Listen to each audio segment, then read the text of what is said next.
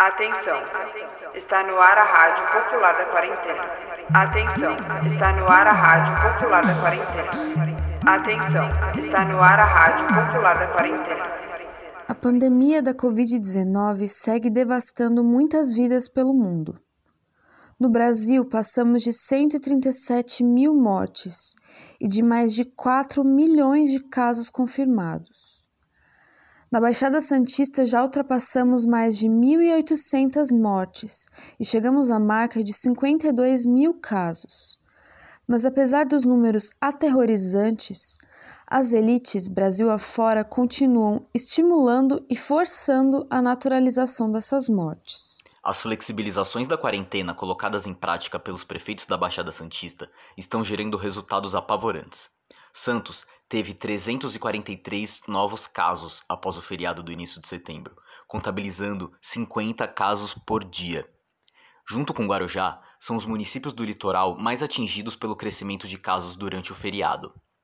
Não é de interesse da burguesia que se encontra no poder abrir mão dos lucros obtidos do comércio pela segurança dos trabalhadores e trabalhadoras.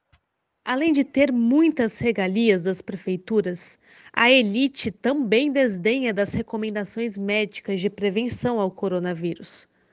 Nessa última quinta-feira, desfilavam aglomerados em seus barcos de luxo no Guarujá. Como se não bastasse tamanha mesquinhez, um sujeito foi visto jogando notas de 50 reais ao mar, esbanjando a sua riqueza e soberba. A organizadora do evento, Aline Hitch, diz não se assustar com o coronavírus, que seria apenas um marketing do governo. É esse tipo de pensamento individualista que relativiza milhares de vidas perdidas durante a pandemia. Só no Guarujá foram 200 novos casos somente nesse mês, média de 29,5 por dia, somando 372 falecimentos na cidade por conta da doença. Em terras gerenciadas por Walter Sullman, a previsão não é de melhorias, tendo em vista que o prefeito lidera as pesquisas de votos para as eleições municipais esse ano. Em São Vicente, a direção do Sindicato dos Servidores se colocou contra a classe trabalhadora e fecha descaradamente com o patrão. Nesta semana, a unidade classista do litoral paulista denunciou em suas redes sociais a postura dos atuais diretores do sindicato, que se reuniram com Pedro Gouveia em uma convenção partidária. Os diretores, que nunca disfarçaram seu apreço pelo prefeito, passaram dos limites ao tornar as dependências do sindicato palanque para traidor. Por fim, a reunião foi marcada por aglomerações e por muitos que não usavam máscara. Em época de corrida eleitoral, Pedro Gouveia aproveita o momento para conquistar mais eleitores. A categoria não aceita esse desrespeito. A luta dos servidores públicos não é propaganda para ganhar votos o Sindicato dos Servidores de São Vicente e a Sintramen estão agindo contra a categoria. A união com bolsonaristas e traidores da classe é igualmente uma traição. A categoria exige respostas e não aceita alianças com os inimigos. Em Cubatão, os trabalhadores da refinaria foram vítimas de condições desumanas de trabalho.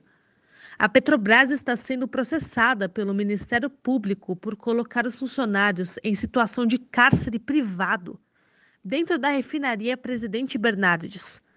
Chegaram a proibir a entrada e saída do local enquanto ocorriam protestos durante a greve dos petroleiros, que aconteceu em fevereiro deste ano. A empresa deve pagar 100 milhões de reais por danos morais na ação coletiva e mais 100 mil para cada trabalhador que foi vítima desse ataque brutal contra seus direitos trabalhistas e humanos. O cenário desse crime é devastador. 73 trabalhadores presos durante oito dias no local de trabalho, sem poder voltar para casa, sendo obrigados a dormir em bancos de madeira, tendo sua saúde física e psicológica duramente prejudicadas. Um desses funcionários chegou a trabalhar por 11 dias seguidos, com pouquíssimo tempo de descanso. Isso só demonstra o total desprezo que os capitalistas têm pela vida do trabalhador, que para eles tem como única função trabalhar até morrer, para criar e manter as riquezas dos que já são muito ricos. A Petrobras teve a desvergonha de tentar distorcer a história, dizendo ter sido necessário manter os funcionários na empresa durante dias para um funcionamento ininterrupto e extenso, e que foi culpa do sindicato não ter feito a troca de profissionais por turno. Alegam ter respeitado e preservado a saúde dos funcionários, como se trabalhar praticamente sem intervalo preservasse a saúde de alguém. Não há justificativa para tamanha crueldade.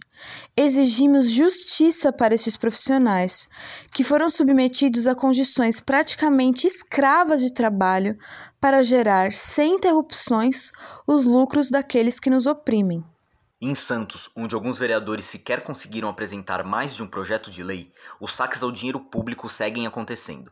A Câmara de Vereadores de Santos gastou, até julho, 567 mil reais como explicar o aumento das despesas com limpeza, que subiram de 395 mil para 410 mil em um ano, sendo que as sessões estão acontecendo virtualmente por conta da pandemia?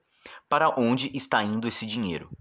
Além disso, os gastos com energia elétrica também subiram, passando de 83 mil reais neste ano. Como que isso pode acontecer se os gabinetes estão vazios? Os ataques não param por aí. Como já apontamos em episódios anteriores da Rádio Popular da Quarentena, está em discussão o projeto de lei 529 proposto por João Dória, uma verdadeira onda privatizadora no estado de São Paulo, que tem como objetivo principal cortar gastos e extinguir diversos órgãos públicos, fundamentais para a manutenção de direitos básicos da população a PL causará um prejuízo de um bilhão de reais para as universidades estaduais de São Paulo, além de acabar com mais de 5 mil empregos públicos. O projeto de lei quer extinguir a Fundação para o Remédio Popular, que fabrica medicamentos genéricos e distribui para os órgãos públicos de saúde e assistência social. A Fundação tem uma grande importância para o desenvolvimento de pesquisas na área médica, sobre diagnósticos e prevenção do câncer, além de ser fabricante de remédios para o tratamento de tuberculose em todo o país. Sem FORP, além de sofrermos um ataque à ciência, perderemos a maior produtora e fornecedora de remédios para o sistema público de saúde. O projeto de lei é um ataque direto a programas de extrema importância para a vida da população de baixa renda, que será enormemente prejudicada. Não podemos aceitar calados o programa estratégico de endividamento, escândalos e perda de produtividade dos setores públicos, para que sejam entregues à privatização na sequência e com desculpa de salvação. Estão tirando de nós, mas para encher os bolsos dos grandes empresários. Rejeitamos o PL 529. Defendemos e lutamos pelo serviço público, gratuito e de qualidade. Chegou a hora da nossa dica cultural. Com o documentário Eu Sou Cuba, de Mikhail Kalatozov, que conta quatro histórias independentes dentro do contexto de derrubada do regime de Fulgêncio Batista e início da Revolução Cubana. Encerramos essa edição com uma frase da esplêndida ativista e membro do antigo Partido dos Panteras Negras, que lutou contra o racismo e o capitalismo, vivendo sempre ensinando muitos a lutar, a Sata Shakur. Ninguém no mundo Ninguém na história conseguiu sua liberdade apelando para o senso moral das pessoas que o oprimem. Para sugestões, dúvidas ou denúncias, entre em contato pelo e-mail radiopopulardaquarentena.gmail.com. Se puderem, fiquem em casa e lavem as mãos.